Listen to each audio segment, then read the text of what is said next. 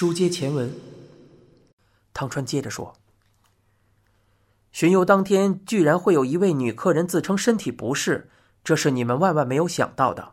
不仅是你们，护岛社长应该同样出乎意料。虽然警方怀疑你们是想借机伪造不在场证明，但是实际情况并非如此。如果真想伪造不在场证明，您只需要让妻子假装不适。”然后再陪他去趟医院就够了。对于你们而言，这件事情确实发生的太过突然。毕竟客人是吃了店里的东西才不舒服的，您肯定不会袖手旁观。我想，恐怕您也是经历了一番激烈的思想斗争之后，才最终决定把客人送到医院的吧？那么，假如没有发生这段插曲，事情又会如何发展呢？您所分配到的任务？又是什么呢？在强硬而直白的说完这一番话后，汤川不禁叹了口气。我想说的是，如果真相尚未明朗时，您便要眼睁睁的看着护岛他们接受法律的制裁，难道您不会为此后悔终生吗？难道您不会陷入深深的自责吗？夏美在一旁问道。这是真的吗，爸爸？你们说话呀！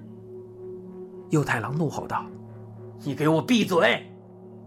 怎么可能闭嘴？夏美话音未落，幼太郎便砰的一声重重的拍下了桌子，空气顿时安静了几秒。幼太郎干咳了一声，将脸转向汤川：“对于您的关心。”我深表感谢，您说的很对，我认为做人就应该如此，当然，前提是您的推理正确的话。汤川说：“但您还是什么都不说吗？”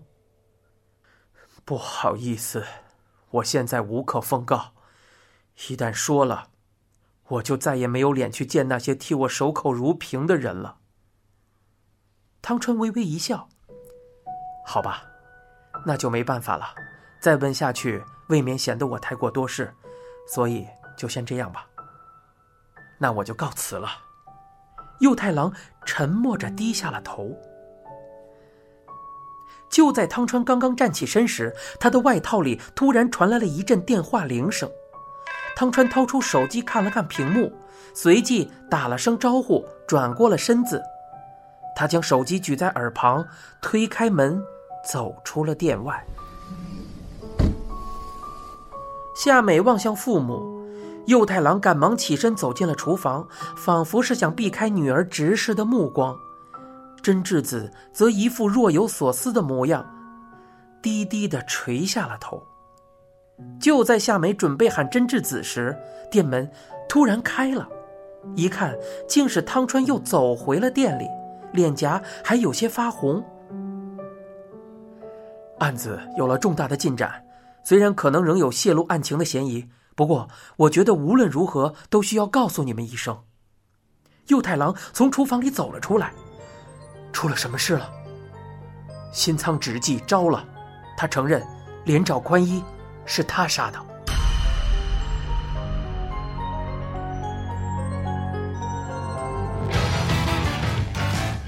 你现在收听是由一辆松鼠播讲的。沉默的巡游，收听更多有声作品，请订阅我的微信公众号“一辆松鼠大声公”。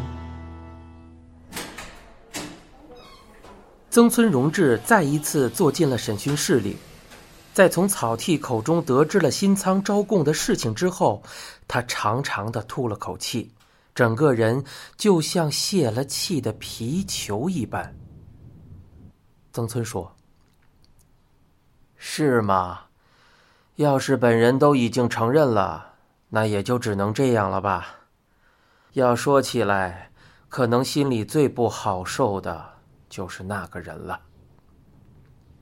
草剃觉得曾村的说法有些古怪，反问道：“那个人？啊，就是那个姓新仓的人。我其实没有见过他，就连他的名字，我也是刚刚才知道。”草剃与一旁负责记录工作的内海勋对视了一眼，随即再次转头望向曾村。什么意思？你能详细解释一下吗？曾村喃喃道：“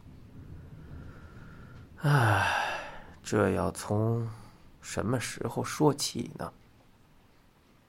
草剃说：“就从二十三年前本桥优奈的案子说起吧。”然而，曾村歪着头却回应道：“不，应该还要再往前一点，不然可能说不明白。”草剃说。那就再往前一点。这可就说来话长了。没有关系，请说吧。说着，草剃轻轻的摊开了双手。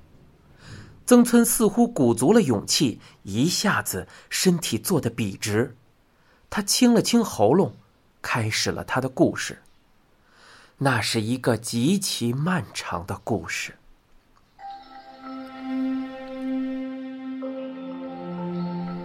这下子，由美子的将来可就完全了。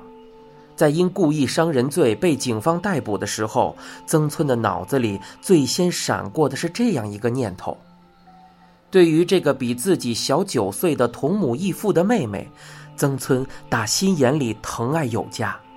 正是考虑到不想让由美子像他一样吃苦受累，曾村才会拼了命的工作赚钱补贴家用。在母亲突然病逝之后，曾村还把妹妹转去了一所费用不菲的寄宿女校，大小事情也全都由他一人承担。事实上，曾村原本还打算让由美子继续去念大学。因为由美子的成绩十分优秀，但是妹妹表示不能再赖着哥哥了。高中毕业之后，便在一家汽车制造厂找到了工作。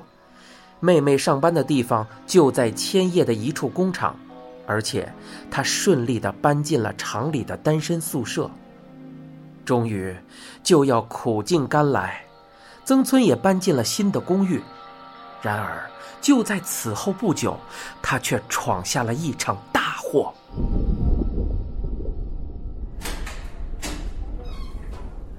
面对前来探监的妹妹，曾村说道：“你不要再来了，咱们断绝关系吧。多亏你跟我不是同一个姓，就算有人查到了你的户籍，也发现不了咱们之间的关系。”优美子哭着说道：“ 我，我做不到。”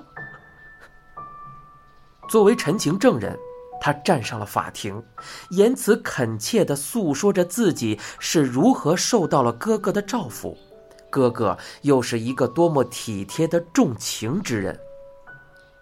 听了妹妹的话，曾村一时间泪流满面。在曾村服刑期间，由美子还经常给哥哥写信。对于曾村来说，虽然这些信鼓舞着他，给了他力量。但与此同时，也令他担心不已。对于自己的存在会不会给妹妹的人生带来什么不好的影响，他一直有些放心不下。就在曾村即将刑满释放的时候，由美子写信告诉了曾村，她交了一个男朋友。据说二人是职场恋爱，而且对方是公司里的骨干。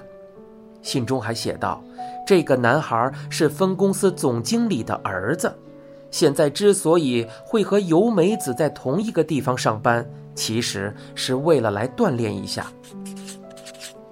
曾村赶忙写好了回信，他在信中叮嘱妹妹，无论如何都不能让对方知道他有一个坐牢的哥哥，而且还让他不要再继续写信过来，他也不会再主动和他联系了。可是由美子依然寄来了回信，说是让哥哥曾村出狱之后务必与他联系。不久之后，曾村终于迎来了出狱的那一天。尽管心中很犹豫，他还是拨通了由美子的电话。好久没听到妹妹的声音了，这声音听起来很有活力。只是聊着聊着，电话里的两个人都哽咽了起来。听由美子提出想要见面，曾村不由得心底一热，他实在不忍回绝，于是答应了。你现在收听的是一辆松鼠播讲的《沉默的巡游》，精彩内容就在下回。